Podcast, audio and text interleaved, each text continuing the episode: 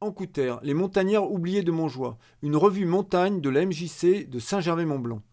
Une revue de presse de ce numéro avec Julien Peloux. Avant de procéder à la présentation, euh, bah, je vais remercier euh, la mairie de Saint-Gervais pour son soutien euh, financier à la MJC. La MJC de nous suivre dans cette aventure parce que vous l'avez vu, cette année, c'est un numéro un peu spécial. Il fait 100 pages. c'est quand même un budget, un investissement conséquent pour la MJC. Je vous rassure, c'est exceptionnel. On reviendra à un numéro un petit peu plus léger euh, les années précédentes, mais j'ai essayé d'oublier le moins de personnes en fait. je remercie aussi euh, la mairie des Contamines pour euh, son soutien moral et toutes les familles de, la, de la vallée de la vallée qui nous ont aidés euh, à, pouvoir défricher les archives, à rédiger les articles. Euh, voilà, il n'y aurait pas de revue en coutère euh, sans les familles du pays. Et ça, c'est important. et puis remercier mes chroniqueurs qui ont quand même travaillé vraiment d'arrache-pied. Et le timing est toujours un peu serré, mais on a réussi à être dans les temps. Donc voilà, vous savez que cette revue, c'est un équilibre c'est assez fin comme équilibre, donc euh, ça regroupe euh, toutes les communes du Val-Montjoie, donc à savoir Saint-Gervais, les Contamines. Donc euh, on essaye un petit peu de répartir les articles et l'histoire de la vallée entre ces deux communes. on essaye toujours de parler un petit peu de Saint-Nicolas de Véros, qui a été rattaché en 73 à Saint-Gervais, mais qui reste une communauté importante.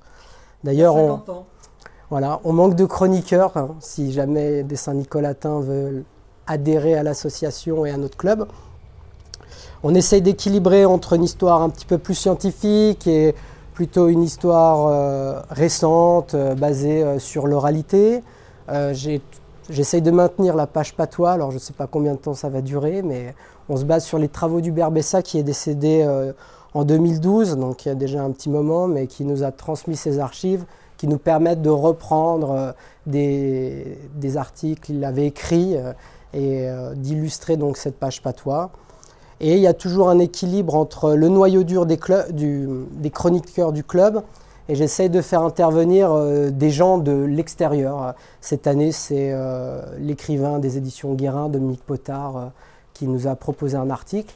Donc toujours, voilà, tradition, modernité, photo en noir et blanc, gravure, page patois, article d'histoire plutôt scientifique. Donc c'est un équilibre, voilà comme Gabi et Jean-Paul l'avaient déjà structuré à l'époque. Et donc euh, voilà, j'ai repris un peu le, concept. Donc pour la couverture, euh, l'année dernière, euh, on était parti sur une, gravure de la collection Payot. Cette année, je voulais une photo en noir et blanc pour justement renouer avec cette tradition montagnarde de la photo, hein, à côté des, sommets et des arêtes. Et puis, euh, je voulais rendre hommage à la famille Simon, en fait. Voilà, qui, on a pu, euh, grâce euh, aux descendants de la famille, réaliser un article de fond. Et donc, voilà, c'est peut-être pas le plus sage de la famille qui est en photo, c'est André Simon, guide des contamines, qui a été professeur à l'École nationale de, ski et d'alpinisme, moniteur de ski à l'ESF des contamines, puis de Courchevel. Il a été moniteur de ski de, de certains présidents, notamment de, du président de la Confédération du Canada et il a remplacé certains moniteurs pour faire skier Giscard d'Estaing. Donc euh, c'était intéressant de rendre hommage, euh, rendre hommage au Simon. Pour l'édito, euh, voilà l'édito, donc c'est la page numéro 1. Donc voilà, c'est un édito un petit peu conséquent, donc j'ai pas d'illustration particulière. Voilà, j'ai essayé de montrer qu'en fait, souvent, dans l'histoire de l'alpinisme, et notamment à Saint-Gervais, on est souvent dans l'ombre de Chamonix, de Megève, d'autres stations. Et ben, euh, de grands alpinistes ont pu passer inaperçus. Et aussi parce que l'esprit du Val-Montjoie, c'est quand même un esprit de discrétion et de réalisation euh, aussi bien en escalade euh, qu'en ski, sans forcément faire du buzz dans les médias. je vous donne juste un exemple. Il y a une première descente à ski qui a été réalisée dans une des phases de la Bionacet par un contaminard qui s'appelle Laurent Bibolet. Et un jour, en ouvrant le journal, il se rend compte que l'année d'après, euh, des Chabonniards euh, euh, l'avaient fait et avaient dit que c'était une première. Donc, il a dû aller contester le fait qu'il avait fait la première, mais lui en toute discrétion. Donc voilà l'esprit un petit peu du Valmonjois qui fait que certains alpinistes sont plutôt discrets et on ne parle pas. L'avant-propos, c'est une belle photo qui a été transmise par la famille Blanc, Eric et Pierre Blanc. Une photo de la fête des guides des années 50 qui me tenait à cœur. Et je trouvais que ça résumait bien cet esprit montagne de notre village. Et j'ai voulu faire un avant-propos justement pour expliquer ce concept. Ce ne sont pas des gens qui ont été oubliés par l'histoire. Alors voilà, certains un petit peu, certains sont restés discrets, mais c'est surtout des gens dont nous, nous n'avons pas évoqué le parcours euh, dans la revue. Le premier article, c'est un article euh, humoristique qui nous est proposé par euh, Dominique Potard. Dominique Potard, j'avais travaillé avec lui pour le livre sur l'historique de la Compagnie des Guides en 2014. c'est un, un joyeux guide, un bon vivant. Et donc, voilà, il, rédige beaucoup de, nouvelles humoristiques sur la montagne. Et il nous a proposé ce qu'il appelait pièces montées. Euh, c'est les, découvreurs du Mont Blanc à découvert. Donc c'est une altercation entre euh, Saussure et Bourrite, euh, basée sur leur carnet en fait. Mais c'est une version littéraire où il les a imaginés dans, un, dans une auberge, en train de se chamailler sur une ascension qu'ils ont fait ensemble et qui s'est réellement passée en fait. Donc il est parti de, faits historiques euh, qui sont tout à fait avérés et il a, euh, il a créé un, dialogue euh, humoristique entre les deux personnages. Donc c'est un petit peu l'article littéraire humoristique de la revue et on commence par lui. Le second article, c'était, j'ai voulu quand même faire une première partie un petit peu historique donc c'est un article, on parle souvent du docteur Hamel euh, pour la catastrophe qui a conduit à la fondation de la Compagnie des guides de Chamonix en 1820. Pour moi, il était important de montrer qu'il avait passé du temps à Saint-Gervais avant d'aller à Chamonix et qu'il avait travaillé avec les guides de Saint-Gervais avant ce Chamonix et que l'itinéraire euh, du goûter lui l'inspirait plus que l'itinéraire des grands mulets. Donc euh, son accident en, 1820 euh, lors de l'ascension du Mont Blanc depuis les Grands Mulets a un peu masqué sa phase de préparation il est venu à Saint-Gervais. Donc là, j'ai un peu parlé de ce personnage qui travaille pour le tsar de Russie, mais qui est un russe d'origine allemande, et qui a embauché deux guides de Saint-Gervais euh, de la Villette, un Jacquet de la Villette et un Pérou de Bionasset.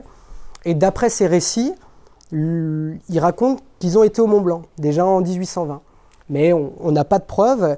Et c'est une potentielle victoire euh, des guides de Saint-Gervais, la découverte de l'itinéraire de Saint-Gervais en 1820, euh, qui a été relayée par Henri Beau, mais on n'a pas de, pas de preuves pardon, flagrantes, donc c'est une hypothèse. Donc voilà, c'est assez court, j'ai voulu euh, présenter un petit peu ce personnage. Joseph Auguste Octenier, donc le troisième article, lui pour le coup c'est vraiment un personnage qui a été oublié de l'histoire. Alors c'est un peu la, même ambiance que ses prédécesseurs. Euh, d'après les récits des Anglais euh, Hudson et Kennedy, d'après une lettre de correspondance, il aurait réalisé l'ascension du Mont Blanc avant eux, donc dans les années 1853, 1854, on ne sait pas très bien. Il serait le premier à avoir ouvert la voie royale depuis Saint-Gervais, mais pour l'instant, on n'a pas de preuves. Voilà. Simplement des récits de correspondance où les Anglais discutent entre eux et il raconte qu'un certain Octenier euh, a été au Mont Blanc euh, tant de fois avant leur ascension, etc. Donc il y a de fortes chances qu'il ait réussi, mais euh, voilà, c'est pas confirmé. Et on s'est rendu compte en 2014, lors des 150 ans de la Compagnie des Guides, que c'était un des fondateurs, un des piliers fondateurs, parmi tant d'autres, hein, de la Compagnie des Guides. Donc il est important pour nous de lui rendre hommage dans cet article. Donc Là, on a un article 100% politique qui va beaucoup plaire au maire de Saint-Gervais. Donc, euh, euh, on a travaillé avec Gabi Grandjacques, c'est un sujet qui nous tenait à cœur depuis longtemps. C'était sur les délimitations du, Mont Blanc. Donc, sur à qui appartient le Mont Blanc. Voilà. Donc, euh, on a essayé d'aborder le sujet de manière assez neutre, très historique.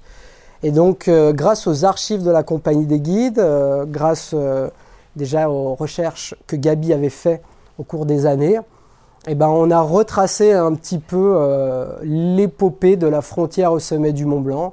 Donc euh, depuis 1799, euh, donc l'époque du Directoire, jusqu'à l'arrêté préfectoral de 1946, voilà, qui confirme que le sommet du Mont Blanc se trouve sur la commune de Saint-Gervais, jusqu'à aujourd'hui, un petit peu l'ironie de l'histoire où eh ben, la France et l'Italie se disputent certaines parcelles et Saint-Gervais et Courmayeur, voilà, les différentes interprétations. Donc voilà, j'en marc que ça peut être intéressant pour, euh, pour, euh, pour les réunions à Chamonix? Et avec l'Italie. voilà, avec l'Italie. Donc en seconde partie, on a des, biographies euh, de, guides, de, personnages. Voilà, la, transition pour moi, ça a été la fondation de la Compagnie des guides en 1864. Et, donc euh, avant, voilà, c'était les pionniers, les aventuriers. Là, on parle vraiment euh, des guides de la compagnie. Ça fait déjà un petit moment que Gabi travaillait sur une numalantase. Donc si vous faites de la généalogie, vous devez le connaître parce que tous vos ancêtres ont été pris en photo par lui. C'était le photographe de Saint-Gervais qui est connu pour ses plaques de verre, ses, cartons photos, et donc c'était le, photographe de Saint-Gervais. On savait qu'il était guide, on savait qu'il était hôtelier, mais on avait beaucoup on avait peu d'informations sur ces, euh, autres métiers. Et donc euh, là, c'est un article qu'on a mené à, demain avec Gabi et euh, Martin Tullier du musée de Haute-Tour. Qui nous a trouvé certaines archives. Et on a pu, voilà, c'était beaucoup de boulot quand même. On a fouillé dans les archives et on a pu retracer un peu sa vie. Donc à quel moment il a été guide, avec qui il a grimpé, les différentes ascensions. Surtout, ce qui était intéressant, c'est de savoir comment il avait pu gérer euh, l'hôtel le, Mont Joli Palace à l'entrée de Saint-Gervais, alors qu'on savait que c'était la famille Rosset, donc par des mariages, voilà. Et il a eu une vie chargée et il a fini euh, seul à l'hospice de Chambéry, euh, probablement malade, donc c'est un destin particulier.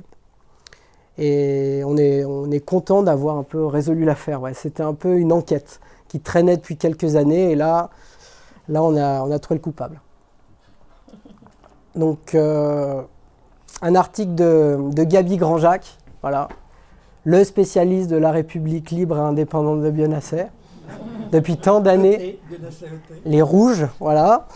Alors pour la graphie, on a gardé la graphie, euh, enfin c'est voilà, Gabi qui, qui, aime bien écrire Bionasset, qui est la graphie plutôt utilisée au 19e siècle. Et René nous avait précisé la date de changement où on écrivait Bionasset à Y. Je ne me souviens plus, René. Dans les années 1910, par là. Voilà. D'après les recensements. Voilà, d'après les recensements.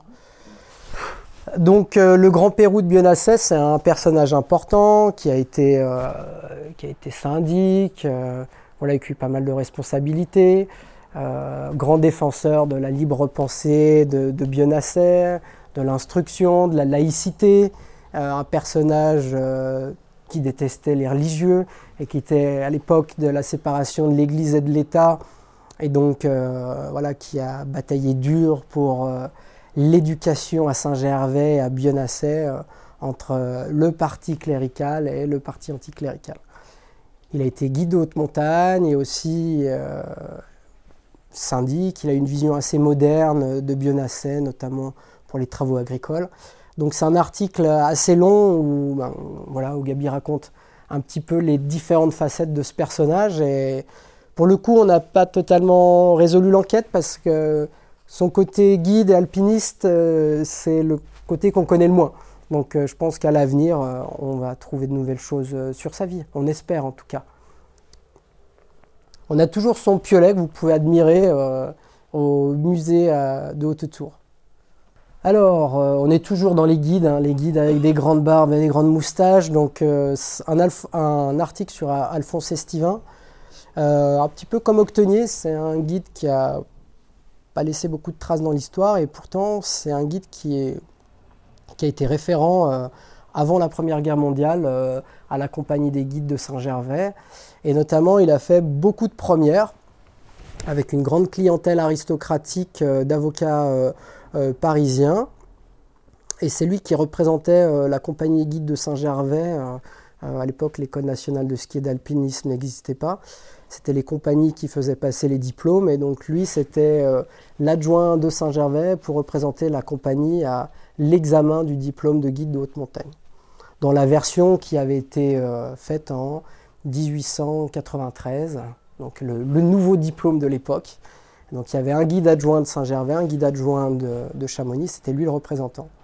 Ce qui est intéressant dans cet article, c'est qu'on a pu, d'après les archives, trouver de nouvelles informations. Et la presse de l'époque euh, nous dit qu'il a ouvert une nouvelle voie à l'aiguille de Bionasser, sans préciser vraiment l'itinéraire. Donc on sait que ce n'est pas la face nord, qui soi-disant a été ouverte par les guides de Chamonix, mais c'est assez trouble cette affaire aussi. Euh, Ce n'est pas non plus la voie normale qui a été réalisée euh, par des, guides suisses et puis plus tard par des guides de Courmayeur. On pense que c'est l'arête, l'intégrale qui vient du col du Tricot en fait. Mais voilà, on n'a pas de preuves euh, précises, mais d'après les descriptions, ça, correspondrait. Et de toute façon, il n'y a pas d'autre arête. Donc, euh, donc ça devrait être ça. Donc à découvrir, euh, voilà, nouvelles informations et on a de nouvelles informations aussi sur sa clientèle. Là, vous pouvez voir dans l'encart les différentes ouvertures, notamment des ouvertures sur la commune des Contamines les têtes de Bellaval, euh, toute euh, la des Lanchettes, le dôme des glaciers, euh, donc l'Alex Blanche, voilà, différentes voies au fond du Val-Montjoie. Alors on part au Contamine. Donc c'est Roland Bouvard qui nous propose un article sur son grand-père, c'est ça, sur son grand-père François Bouvard, François Gédéon Bouvard exactement, qui était surnommé Niquet. C'est son arrière-grand-père. Merci Nicole. Son arrière-grand-père. Donc euh, un guide euh, qui, qui, a travaillé exclusivement au contamine et beaucoup à trait la tête, mais qui a un premier, euh, avec Firmin Jacquemou, c'est un des premiers vrais guides des contamines qui est sorti de la moyenne montagne pour vraiment aller tutoyer les cimes. Et euh, c'est un personnage euh, avec beaucoup d'humour, euh, assez blagueur. et donc Roland raconte d'après les souvenirs de sa famille et les archives de sa famille le, parcours de son, de son arrière-grand-père. Alors c'est assez croustillant. Donc là, on a un petit peu un article de fond. J'ai appelé ça la saga des Simons. C'est une famille originaire des c'est une famille des Contamines, qui n'est pas originaire des Contamines, mais qui est implantée depuis très longtemps maintenant aux Contamines. Et euh, donc, euh, on a pu, euh, d'après les archives, découvrir que leurs ancêtres venaient du Mont Saxonnais. Alors, on est remonté qu'en 1791. Donc, c'est une famille qui, est née au pied du Bargy. Et après différents mariages, elle s'est installée au début du siècle au Contamine Montjoie. Et donc elle a donné beaucoup de guides, une grande famille de moniteurs de guides, Robert, André, euh, Gabi. Et donc j'ai voulu présenter l'article, euh, non pas en faisant une différente biographie de chaque personne, mais j'ai voulu un peu euh, mixer les différentes activités. Voilà, parler donc de leur naissance au Contamine dans un milieu agro-pastoral assez rude. Ils ont fait les foins, ils ont, ils ont amené les vaches sur le plat de la Rôle. voilà, comme à l'époque, l'achat de la première paire de crampons n'était pas forcément évident pour des paysans. Alors, ils allaient s'entraîner sur le glacier d'Armancet. Et des gens doués qui ont réussi euh, les tests de moniteurs de ski et de guide euh, très rapidement avec brio. Il y en a d'ailleurs Robert est sorti major. Et, euh, donc j'ai brossé le portrait de ces guides au travers de leurs activités, donc leur, leur l'activité de moniteur de ski. André a été en équipe de France. Euh, ils ont fait euh, du ski en compétition. Ensuite, le, métier de guide. Euh, les frères Simon étaient à l'origine de la fondation du premier bureau des contamines, puis qui ne fonctionnait pas. Ils ont été à l'origine du rattachement avec la compagnie des guides de Saint-Gervais. Donc, c'est des, des, gens assez visionnaires aussi dans la réalisation et la conception du métier. Donc, c'était important de rendre hommage à, ces gens. c'était comme une belle aventure humaine. Et je tiens à remercier euh, Perrine Simon et Babette Nikou, qui sont donc euh, les, filles euh, de Robert et de Gabi, de m'avoir aidé à réaliser l'article. Et, on a pu compter aussi sur des belles photos de la collection de Philippe Giette. Et, et des différentes familles.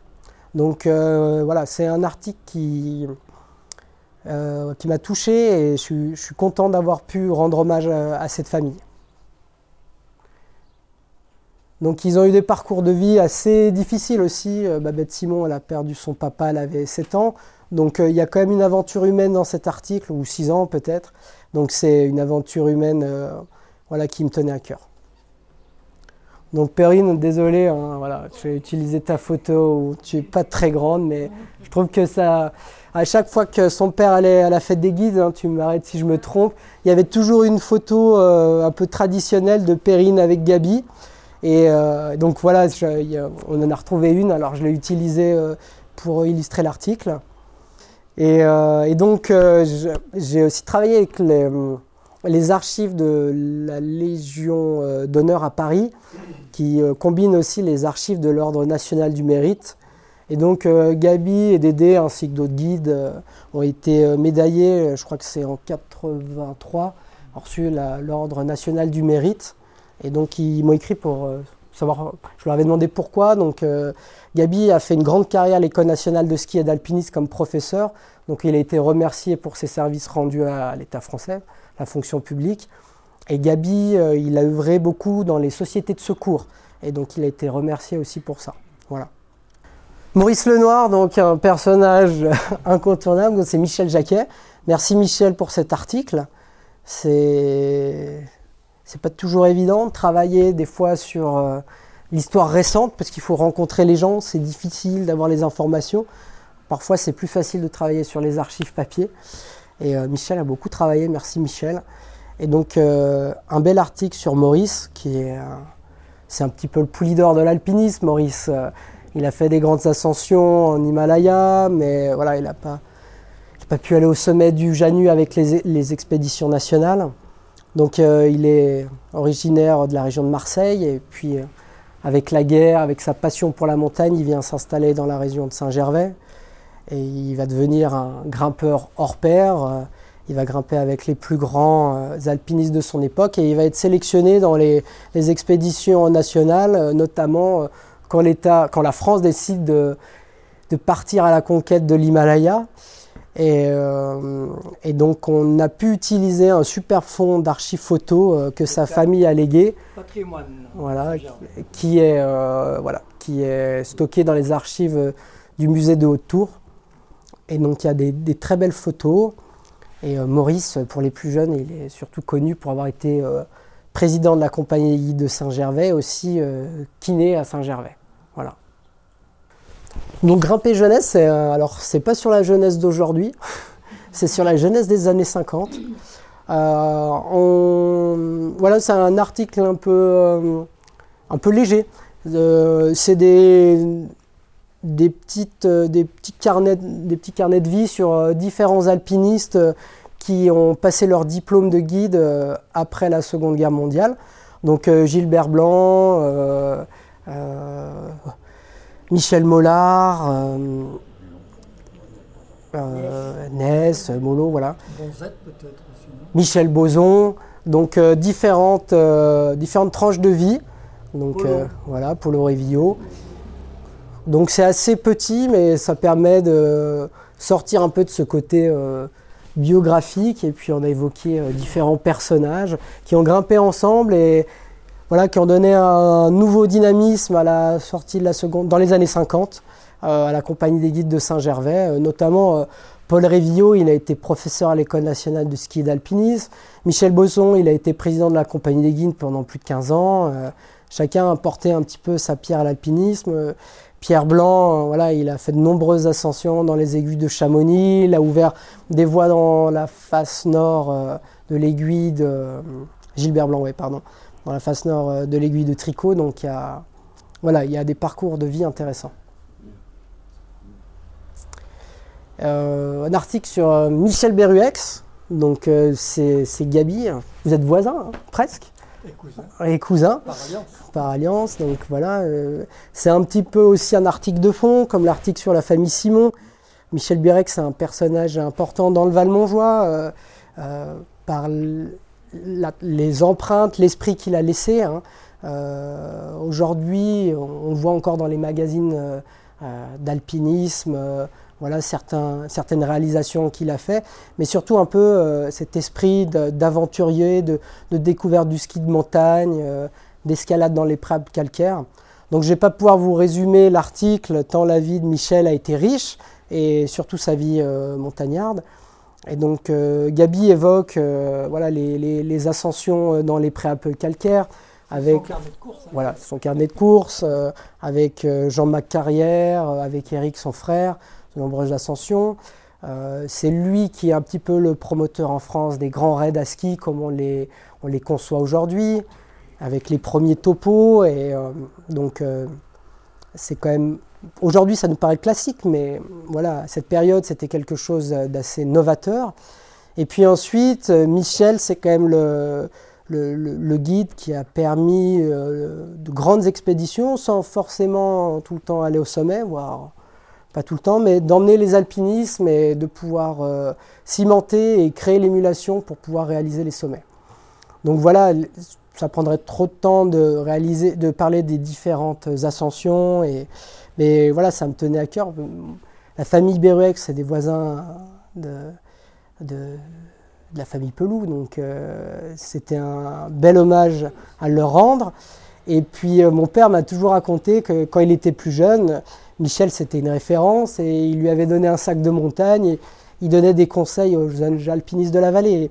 Je trouve que c'est un peu l'esprit du Valmongeois, euh, cet esprit de transmission entre les différentes générations. Donc euh, un article assez costaud de Gabi, mais très complet. Donc voilà un exemple, c'est un magazine, c'est Alpirando, ou Montagne Magazine 2018. Voilà, j'aime beaucoup la photo d'ailleurs. Et on, parle. Michel Berruex, un, un, maître du raid à ski, donc voilà, il a quand même apporté quelque chose euh, au sport, mais aussi à la profession, parce qu'aujourd'hui, le, métier de guide euh, se passe de plus en plus l'hiver, et notamment avec les raids à ski, avec le ski de randonnée. Et Michel était un précurseur de cette discipline. Et donc, euh, voilà, Bertrand Dubois, on, voulait. Au début, Michel pensait faire un article commun avec ces marins qui sont devenus des montagnards, ou que ces marins qui ont toujours été des montagnards. Et donc euh, parler de Bertrand et de, et de Maurice ensemble. Et puis euh, lors de la conception euh, des articles, voilà, on, a décidé de faire deux articles différents. pour l'équipe d'Ancouter, c'était c'était vraiment important de rendre hommage à la famille Dubois, et notamment à travers Bertrand. Les Dubois, ils viennent de Saint-Lunaire en Bretagne, et à l'origine, c'est une famille de marins. Et voilà, eux aussi, leur passion de la montagne va les conduire à Saint-Gervais, Bertrand et Loïc. Et, euh, Bertrand va devenir euh, guide à la compagnie et va faire de nombreuses réalisations. Euh, son neveu, Michael, qui est un ami d'enfance, voilà, est toujours guide à la compagnie des guides. Et donc Michel raconte un petit peu cette tranche de vie avec les aventures en bateau avec le Basile, avec les soirées au Golet, le début euh, des Dubois à Saint-Gervais où vont travailler dans le magasin de la famille Niemi et puis pour payer leur matériel ils font des heures suples. Donc euh, voilà, tout est condensé dans un article assez complet. Et puis je voudrais remercier Annie qui toujours qui répond présent pour nous aider pour, euh, pour les photos. Voilà et voilà alors on, Là, on change un petit peu de partie. Euh, on est sur une partie, euh, on va revenir euh, plus sur des, les clubs alpins. voilà. On sort un petit peu du, milieu des guides. récit d'avalanche d'antan, c'est malheureusement, comme vous le savez, ces accidents font partie de la vie des montagnards. Et c'est Irène Bourgeois de Saint-Nicolas de Véros qui, au fil des archives, a retrouvé euh, différentes avalanches du 18e, du 19e siècle. Donc pour moi, c'était important de trancher un petit peu avec l'histoire récente, de montrer aussi ces facettes de la montagne, parce que là, on a congratulé tous les guides, c'était tous des grands guides, etc. Mais qui a aussi ce côté un peu euh, danger, prise de risque, et montrer au fil des siècles voilà, différentes, euh, différentes avalanches qui nous permettent d'avoir un, un petit fonds d'archives aussi pour d'autres recherches. Et puis voilà, Irène représente un petit peu la branche de Saint-Nicolas de Véros au sein du club, donc c'était important pour moi de lui, laisser la parole. Voilà. Nicole de Marne, c'était une catastrophe, Nicole de Marne. Donc Nicole, elle, a voulu aborder, euh, voilà, c'est pas très éloigné de l'avalanche, mais elle, a voulu parler donc euh, du monument de monument, donc euh, du monument qui se trouve sur le col du Joli et qui commémore donc une avalanche en 1914 sur le domaine skiable des Contamines, qui n'existait peut-être pas à l'époque. Et, on avait déjà parlé de cette tragédie dans un précédent numéro. Et Nicole a voulu, euh, à travers cette catastrophe, euh, euh, présenter Émile Parent, des Contamines, qui lui aussi a été un des premiers guides du village, et à travers cette avalanche, montrer comment voilà, ce petit guide d'un petit village arrive à s'affirmer au milieu des guides de Saint-Gervais et de Chamonix, et de présenter ce personnage que tu as connu quand il était âgé, et qui est un ancêtre de la famille Ronchaille. Voilà. Comme, comme je vous ai expliqué en introduction, j'essaie de maintenir cette page patois. Alors aujourd'hui, on a pratiquement plus de patoisans dans la vallée. Voilà, il y, a Firmin, mais le, le, patois est une langue, euh, est un patois, oui, le patois est un patois forcément, mais comme tout patois, la transcription à l'écrit est difficile en fait. Donc ça, ça appartient à des règles fixées par l'Académie de Conflans qui sont, euh, voilà, il y, a toute une graphie spécifique avec euh, même des types de, lettres un peu spécifiques. Donc c'est difficile aujourd'hui de pouvoir écrire un texte euh, vraiment, vraiment complet, avancé en patois du Valmonjois ou des contamines de Saint-Gervais. Donc du coup, on reprend les travaux du Bessa. Certains ont été publiés, d'autres non, qui correspondent au sujet du moment. Donc là, Hubert a interviewé une dame des Contamines, je me souviens plus de son nom, mais c'est marqué à la fin, euh, qui raconte l'avalanche euh, de la Combe euh, en 1923 aux Contamines. Donc voilà, c'est, ça permet de, de, maintenir un petit peu le souvenir de cette langue ancienne. Donc c'est d'après le récit d'Hortense Mollard. T'as connu Nicole Hortense Mollard? Ben Oui, c'était la mère des Molos. Eh ben voilà. voilà. On revient à Saint-Gervais, donc euh, c'est Jocelyn Clévy, euh, le petit-fils d'Émilien Tua, qui je l'ai mis au boulot un peu. Il travaille à l'office du tourisme de Passy, mais bon, je l'ai quand même accepté. Et, euh, et donc, je lui ai demandé de nous raconter un petit peu la, vie de son grand-père. Donc, il a tracé un portrait d'Émilien avec, voilà, qu'on a, qu'on a bien connu. Donc il a tracé un portrait d'Emilien euh, sur justement son enfance en alpage, et puis, euh, et puis sur euh, ses débuts au garage, sur son premier métier comme aspirant guide, le retour à plan glacier, et donc on parle de son frère Hubert, voilà, qui est cousin, pardon, cousin Hubert qui est, qui est parti en montagne. Donc voilà, la vie d'Emilien d'après son petit-fils et avec quelques extensions sur certains membres de sa famille. Donc effectivement, c'est la photo d'Hubert. Donc un article d'Emma Legrand. Emma Legrand, c'est notre ange gardien. c'est la, la directrice du patrimoine, on peut le dire Directrice de la culture. Directrice euh, de la culture à Saint-Gervais. Moi, je la connais surtout à travers euh, le musée des guides de Haute-Tour. Et euh, voilà, elle est venue à certaines réunions du club alors qu'elle est déjà débordée. et elle, elle nous a proposé un article sur les gardiennes de refuge. Donc euh, elle a pris euh, deux gardiennes de formats différents. Donc euh, Marielle Tua qui garde leur refuge de Trait-la-Tête et Marie Jacquet, la fille de Michel, qui a gardé le refuge de Gramusset et de Plan Glacier. Voilà. Et donc elle, raconte un petit peu comment ces femmes ont, fait leur place dans le milieu de la montagne, un petit peu leur parcours personnel, les différentes euh, organisations pour la gestion des refuges, la vie en refuge. Donc euh, voilà, c'est un, une nouvelle plume au sein d'Ancouter et c'est un article assez complet. Voilà. Le club alpin de Saint-Gervais, l'esprit d'indépendance. Alors euh, pour le numéro, l'avant-dernier numéro, c'est vrai qu'on a fait un numéro sur les refuges et on a très peu, voire pas beaucoup parlé du club alpin. Et, et c'est vrai que c'est une erreur de notre part. On était période Covid, chacun travaillait chez soi, même moi j'y ai pas pensé. Enfin voilà. Et donc du coup, ben, les anciens bénévoles du club alpin, pas très contents qu'on n'évoque pas un petit peu cette l'aventure de ce club qui est quand même assez particulier. Et, euh, donc, euh, ils nous ont fait une, grande lettre euh, de doléance. Et donc, voilà, les oubliés, vous comprenez un peu le nom du titre. Les montagnards oubliés, voilà, on les avait oubliés. Donc, je les ai remis au goût du jour.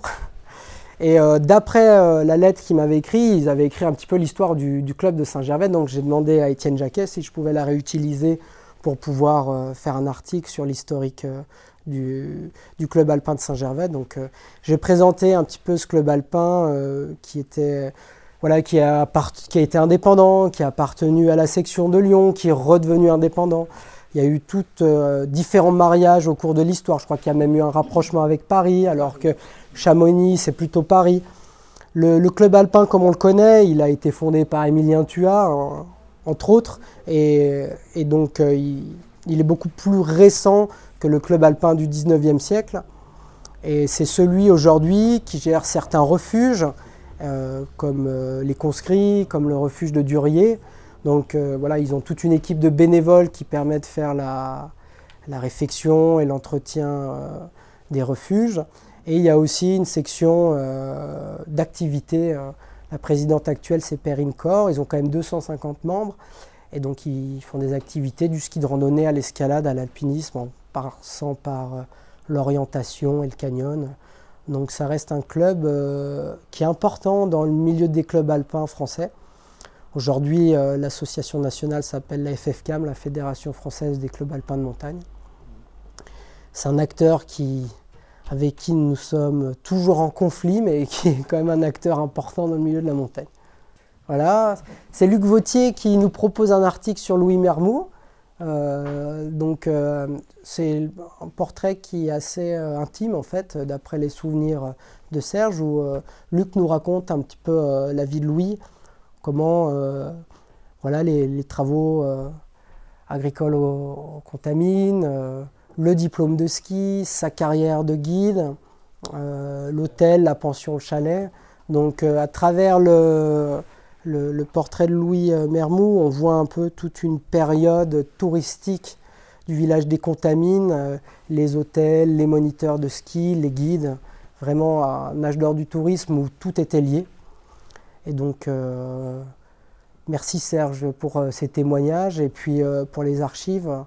Donc, c'est un article intéressant et qui nous permet de, rentrer dans le village des Contamines des années 50.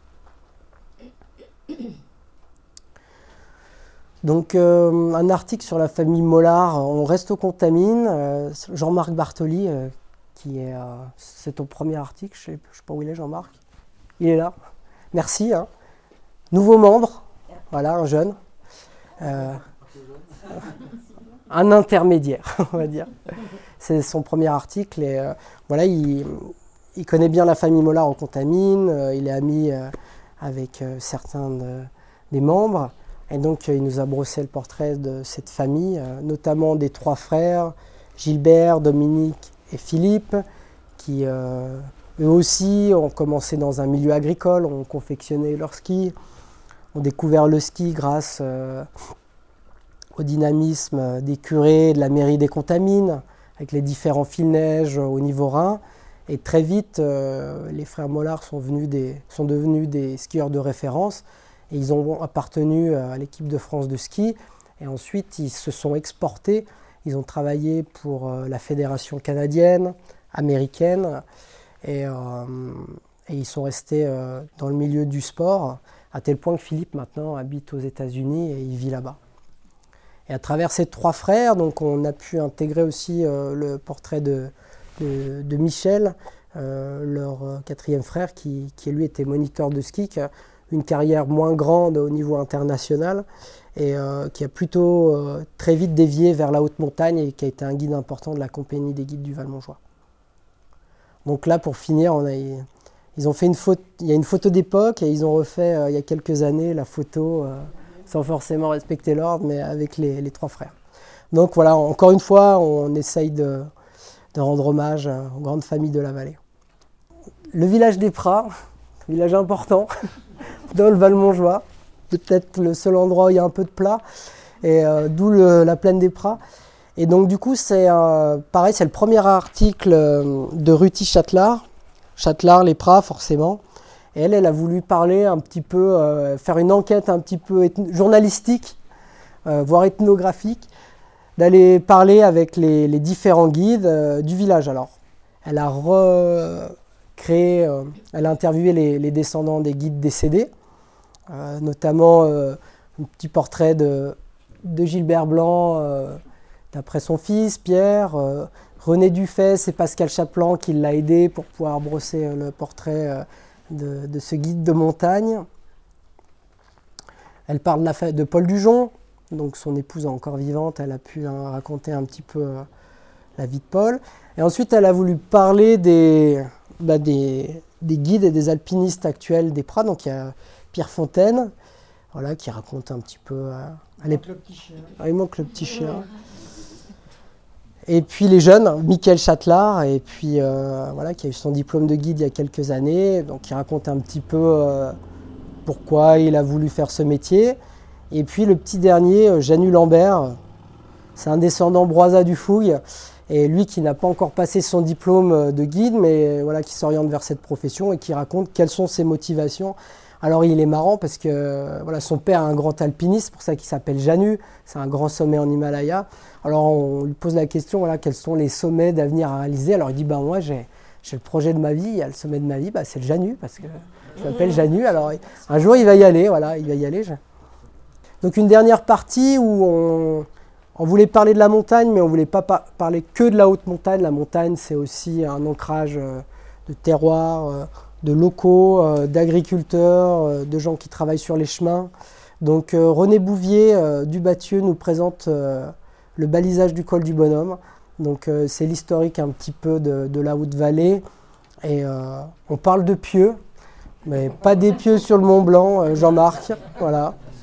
C'est une autre histoire de pieux où on voit que nos ancêtres euh, se posaient un petit peu moins de questions. C'était des pieux donc pour baliser euh, l'itinéraire vers euh, le col du Bonhomme et qui devaient servir notamment en cas de grand brouillard. hein. René, c'est bien ça? Neige. Et donc une route qui était très importante à l'origine pour l'agropastoralisme. On allait au- aux foires en Piémont ou en Vallée d'Aoste. Il y avait des échanges qui se faisaient avec les autres communautés. Et ensuite, ça a été un itinéraire euh, développé pour, euh, pour le tourisme. Donc, grâce à René et puis au, au musée de Haute-Tour, on a pu retrouver euh, des, des pieux, des photos de pieux pardon, en place. On n'avait jamais vraiment fait attention, donc qui montrent bien le, balisage. Donc, c'est intéressant de voir un petit peu les, les avancées, les, les réticences. De la communauté des contamines face à cette route en fait. Cette route, ce passage du col du bonhomme, il a toute une histoire depuis la période romaine jusqu'au mandat de M. Sotelli et des projets pour réaliser euh, une route départementale qui ne s'est jamais fait. Donc c'était important que René reparle un petit peu de l'historique euh, de cet itinéraire. Euh, comme je vous ai dit, voilà, les montagnards sont aussi les gens qui vivent sur et par la montagne, donc les agriculteurs. Donc euh, André Garcia euh, nous parle des prés. Alors cette fois-ci, euh, pas du refuge des prés, mais de l'alpage, donc avant le refuge.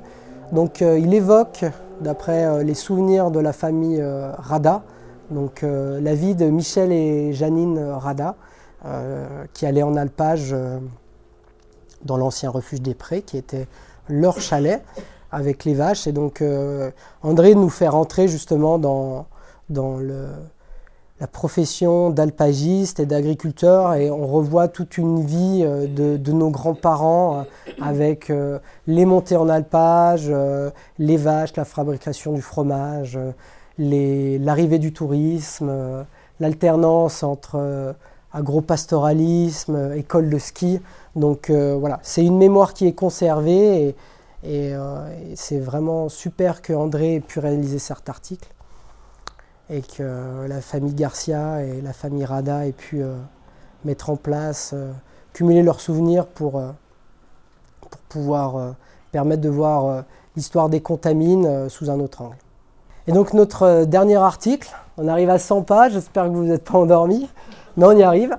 Donc on, rend hommage à Hubert Bessa. Moi, Hubert Bessa, c'est un peu mon mentor. J'ai commencé j'ai j'ai travaillé avec lui en histoire, euh, on a fait de la montagne ensemble, on a fait pas mal d'apéros aussi. C'était un personnage euh, incontournable des contamines. Ethnolinguiste, il a fait des études de lettres à l'université de Grenoble. Il a travaillé donc euh, sur les noms de lieux dans les Alpes. Il a réalisé une thèse avec Claudette Guermy sur les noms de lieux dans les Alpes. Donc sa maîtrise du patois et sa connaissance des langues anciennes lui, lui a permis donc de, de pouvoir sauvegarder un peu euh, des souvenirs et le patois savoyard. Et c'est un peu le Charles Joysten des, des, Contamines. Il partait à pied, interviewait donc euh, les anciens du village. Et puis ensuite, il a fait euh, la vallée d'Aoste, le Valais suisse. donc il avait des enregistrements et il partait à pied. il allait boire l'apéro chez les vieux. Et donc il les faisait parler en patois. Et donc des enregistrements, il essayait de retirer les mots, les phrases pour pouvoir transcrire la langue, le vocabulaire, euh, essayer de rechercher d'où venaient les noms. C'est pour ça qu'il a travaillé sur le latin, sur euh, les langues celtiques, etc. Donc c'est un, grand, grand scientifique. Et euh, c'est Firmin Mollard, son ami avec qui il faisait aussi de la montagne, qui voulait parler du berre qu'on appelait Zub. Donc un article où il relate un peu ses souvenirs et la vie du berre. Donc euh, voilà, on termine. Hubert était membre du club en Couter et c'est lui qui a travaillé sur euh, justement euh, toutes ces histoires de patois, de sauvegarde, un peu la toponymie, de la société traditionnelle. Voilà. Il a écrit de nombreux livres, notamment sur les enfin il a écrit de nombreux livres, et notamment ses derniers ouvrages traitent du patois aux contamines. Et, voilà, c'est un peu lourd à digérer, c'est des ouvrages scientifiques, mais euh, c'est passionnant. Voilà la page de garde, on ne change rien.